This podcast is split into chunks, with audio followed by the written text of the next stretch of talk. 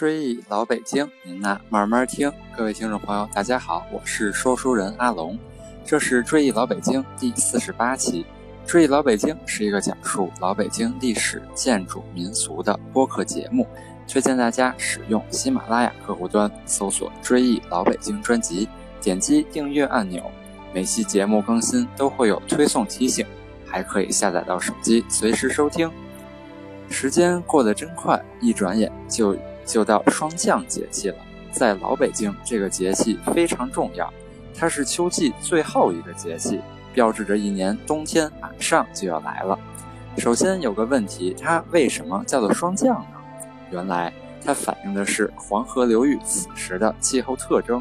每年一到这个时候，空气中水汽凝结成的初霜就要降临大地，初霜对农作物的伤害非常之大，所谓霜降杀百草。地里的蔬菜如果不赶快收获，便会腐烂，而腐烂传播的特别快，两三天内就能让整块地绝收。所以霜降一到，人们就开始突击收菜。但有时候坏事也能变成好事。经过霜降，蔬菜里的水分减少，加上植物本身的应激反应，蔬菜会形成特有的甜味儿和鲜味儿，腌成咸菜后特别有味道。而且不容易坏，所以老北京家家户户趁此时就要腌咸菜。过去京城的冬天没有现在这么幸福，几乎是无菜可吃，全靠咸菜当家，宁可多做，绝不能少。买菜、腌咸菜都是个力气活，所以霜降后将近十天左右是非常辛苦的时候，大人小孩都在忙活，为冬天做好准备。那么老北京人都腌点什么菜呢？过去京城百姓腌咸菜用的蔬菜主要以芥菜、大白菜为主，雪里红因为价格昂贵不常见到。腌菜也是有讲究的，腌菜时只能用大粒儿盐，不能用细盐，因为如果用细盐，蔬菜很容易腐烂，而且没有大粒儿盐独特的淡苦味儿。这种苦味儿具有保健作用，而且回味悠长。腌咸菜一般用水缸，过去没有机器。需要用人光着脚用力的踩踏，这样才能压紧，让菜缸不透空气，防止腐败，又不会给蔬菜带来硬伤。一般踩完一层菜，再放一层，继续踩，最后压上圆石头。这些石头也不一般，需要用水煮过，以保证无菌。今年使用的腌菜石和腌菜水堪称宝物，因为用它们腌出来的咸菜味道非常独特。随着生活条件的不断改善，今天已经很少有人腌咸菜了。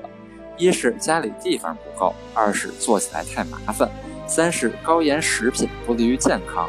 此外，老北京的咸菜往往腌上几天就拿出来吃，但现在的医学检测显示，这时候的咸菜含有亚硝酸盐比较高，容易引起致癌风险。要减少腌菜的亚硝酸盐含量，至少要腌二十天以上。但此时的腌菜往往就不够新鲜，口味上也不如刚腌的好吃。说完了腌菜，咱们再聊聊老北京冬天的家常菜——冬储大白菜的故事。说到大白菜，老北京人没有不买的，储存起来可以一直放到未来年的三月份。过去每到霜降过后，也就是秋末冬初的时候，正是老北京人储存过冬菜的时候，也是京城菜市上最忙碌的时期。家家户户储存大白菜，街头巷尾人来车往。那么过去京城去哪儿买大白菜呢？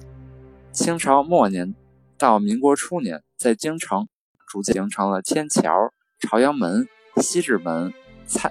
菜市口和阜成门五大菜市场。解放以后，经过公私合营，实行统购统销，菜市成为了国营菜市场或菜站。早年间，每年一过霜降，菜蔬公司或菜站就在胡同口或路边宽敞的地方，临时设立许多大白菜的销售点儿。郊区的菜农们用马车、孩子车往城里送菜。只见这儿一车，那那儿一车的大白菜源源不断地运到城里，堆得跟小山小山似的，成了京城里的一大景观。北京人吃了大白菜，除了京郊产的，还有河北、山东那儿过来的。其中最受人青睐的当属河北玉田县产的白口菜，颗大瓷实，吃着爽口，尤其做馅儿吃饺子，味儿绝对正。但您可能不知道，过去食品供应短缺，百姓买大白菜那场合，跟现在抢 iPhone 新款 iPhone 一样火爆。上个世纪六七十年代，北京市实行凭证，也就是副食购货本供应大白菜。为了尽早买到菜，很多人凌晨就要赶到集中卖菜点排队，因为去晚了就买不着了。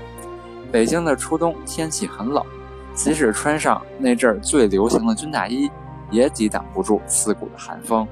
每天从清晨到傍晚，各菜点都聚集着等候的人群，在排队的队伍中不仅有大人，还有很多孩子，因为那那时候买菜一般按人头算。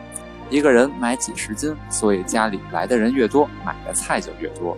当时一个家庭买个千八百斤的白菜并不新鲜。那么大白菜一般都会怎么吃呢？剁馅儿包饺子、蒸包子、醋溜白菜、涮羊肉、火锅、做汤。现在冬天的大白菜也是这个吃法。不过咱们来聊一聊一种如今不不太常见的满族人的白菜吃法，叫做吃包。就是包子的包，首先把鲜嫩的白菜大叶洗净，再将小肚、酱肘子、香肠之类的熟肉切成丁儿，另外将摊鸡蛋、炒豆腐等搅拌在米饭里，把摊开的白菜大叶涂抹上黄酱，再拌把拌好的熟肉食品菜米饭包在菜叶子里边，用双手捧着吃。据老辈儿传下的掌故说。包是满族努祖先努尔哈赤发明的。努尔哈赤起兵之初，曾被明军围困而绝粮。努尔哈赤下令部下捡来菜叶，包着野菜野果充饥，最后冲出重兵之围。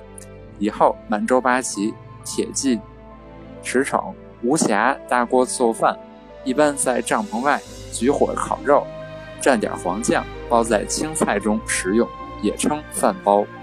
再以后，包就成为了满族一种特有的食品，世代相传。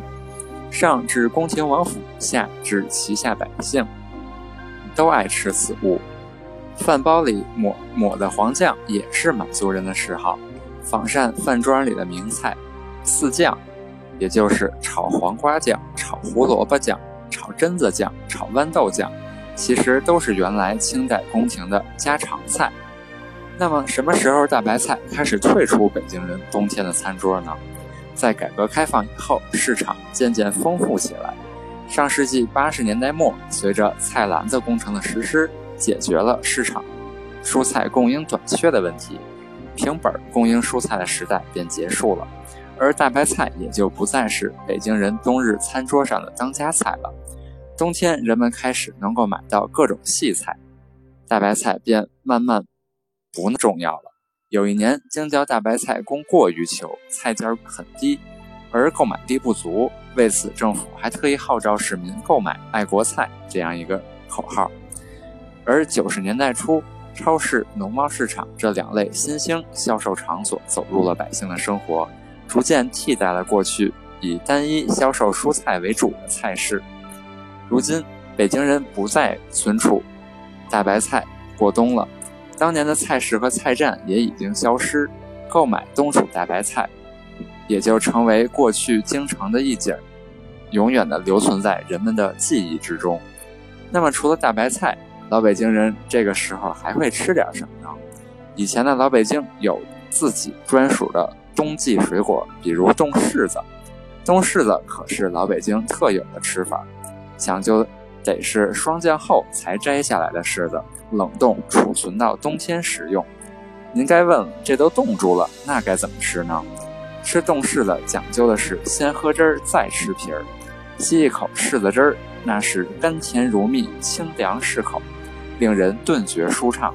所以老北京人管它叫喝了蜜。冻柿子味儿甘性寒，是养肺的佳品，适合有燥火的体质的人食用。还可以润喉止咳，是败火的佳品。又因为价格便宜，它就成为老北京冬季里必吃的食物，堪称物美价廉的保健水果。正所谓一方水土养一方人，那么这个时候我们该怎样养生呢？作为秋季的最后一个节气，这时天气渐凉，秋燥明显，这种燥邪容易伤人体的阴气。霜降养生首先要重视保暖，其次要防秋燥，运动量可适当增加。霜降节气还是慢性胃炎和十二指肠溃炎并发的高峰时期。老年人也容易患上老寒腿，也就是膝关节的骨性关节炎的毛病，慢性支气管炎也容易复发或者加重。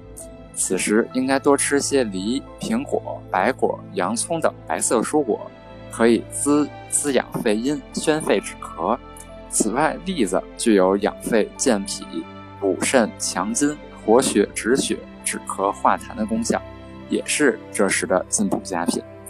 欢迎各位朋友将我的节目转发至微信群或朋友圈，希望大家一起努力去探索老北京，记住一段不该被遗忘的历史。追忆老北京，您呐慢慢听。这期节目就聊到这里，还有更多有趣的老北京节气相关故事，咱们下期接着聊。